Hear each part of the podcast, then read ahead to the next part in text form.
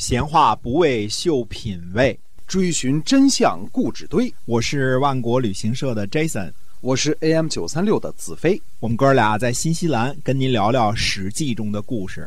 好，各位亲爱的听友，欢迎您继续的收听《史记》中的故事。我们的节目啊，是由新西兰万国旅行社的 Jason 为您讲的。我们不仅讲史记是认真的，我们做旅行呢也是非常认真的。万国旅行社在新西兰，我们是一个二十二年历史的企业了，是吧？嗯，对的，现在也是最大的华人旅行社，为华人服务。对，大家来旅游的时候找我们一下。保证不让您失望。嗯，而且我们是天天有团，不管您哪天来的话呢，嗯，南北岛团呢，我们都会发团，就是非常的方便哈，不购物，玩就玩的开心舒服。好的，那我们接着讲这个史记中的故事啊。是的，向寿呢去楚国访问，楚国呢。得知相寿的这个社会关系之后啊，就是这个秦王的发小嘛，哎，又是这个芈月一族的啊。得知这个社会关系之后呢，就极力结交相寿，因为知道呢他会得到重用。那么秦国的甘茂呢，攻取了益阳，秦国呢却把益阳呢交给相寿去管理。看来还是跟谁发小是件重要的事情啊。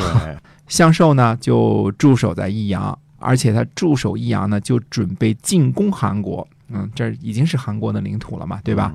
韩国的公众鹏呢，就派苏代去游说享受。所以我们说这个苏代呢是苏秦的哥哥，而不是弟弟。这时候苏秦呢还没登场呢。啊，我知道大家等的这个时间很长了啊。等到苏秦登场的时候呢，那个时候张仪先生已经归西了，因为张先生基本上等于说死于公元前三百零九年。那这时候苏秦还没没太登场呢。嗯。我们一开始啊，就是我在读这个战国这段历史的时候，就是套用一句现代话，叫什么叫七个头八个大啊，怎么都搞不清楚这个人和这个事物的这个时间的这个关系和顺序。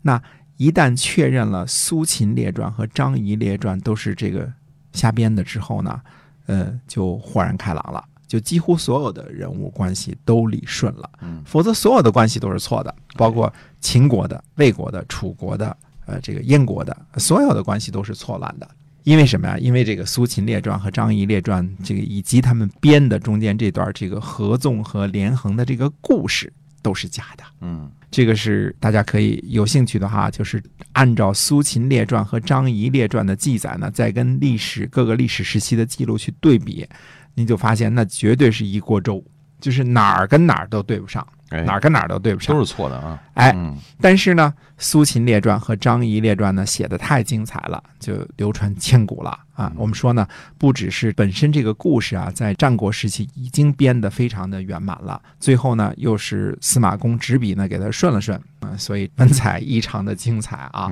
当然，流毒也无穷啊！这个事情一定要反复的跟大家说，否则你这段历史呢，你根本就看不懂了，没没法看了。他这个文学形象代替了历史形象，哎，对了，深入人心了，哎，就像这个《三国演义》啊，这个代替了《三国志》一样啊。那么在讲这次呢，苏代去见相寿之前呢，还是有必要花点功夫呢，来说说秦国、韩国和楚国之间的关系啊，是怎么样走到今天这个局面的。前面呢，我们花了很多篇幅呢，讲这个公众棚的政策，就是基本上是中立的这个政策啊。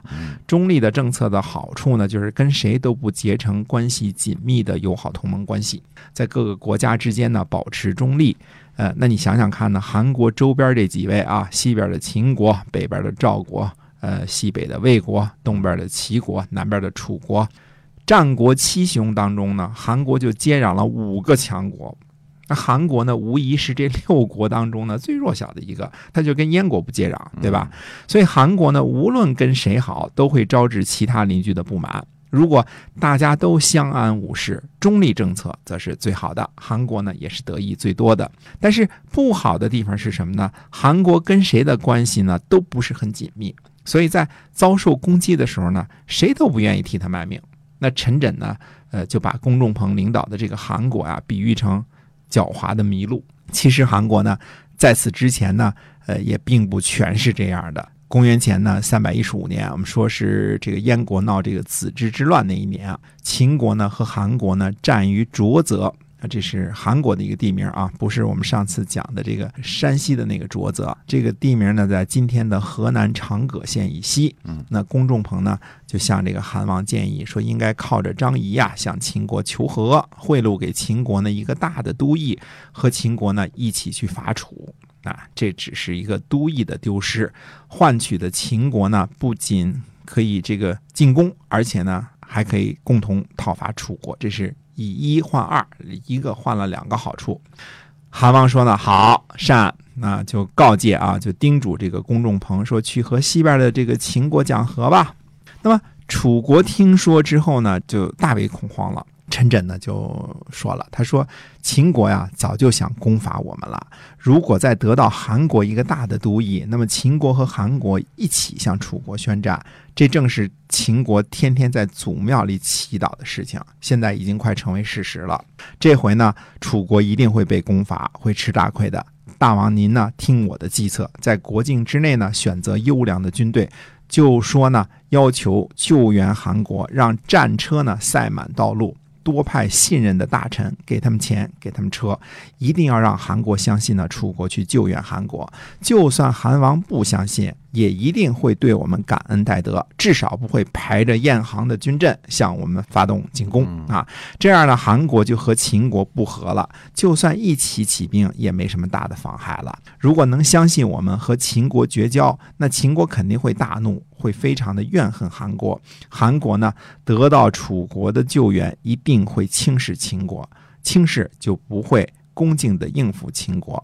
这是我们让秦国和韩国军兵相见，免除楚国刀兵的好办法。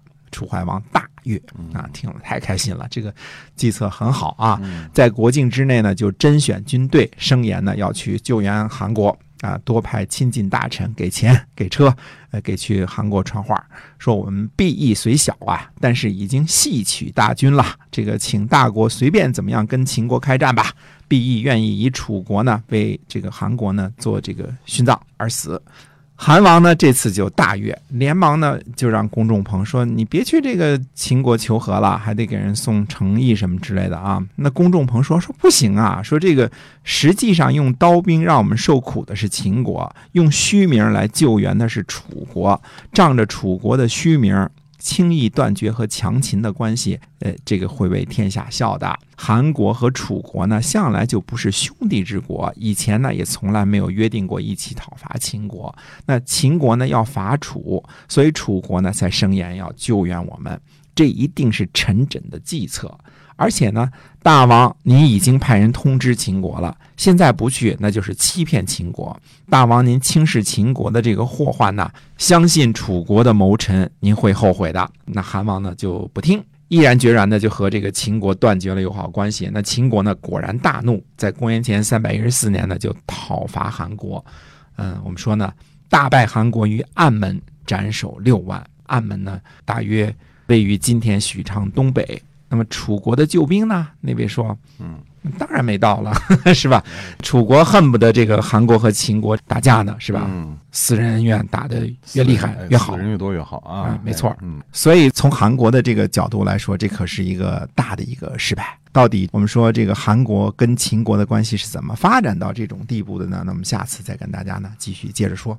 那么我们今天啊《史记》中的故事就讲到这儿，是新西兰万国旅行社的 Jason 为您讲的。我们下次节目再见，再见。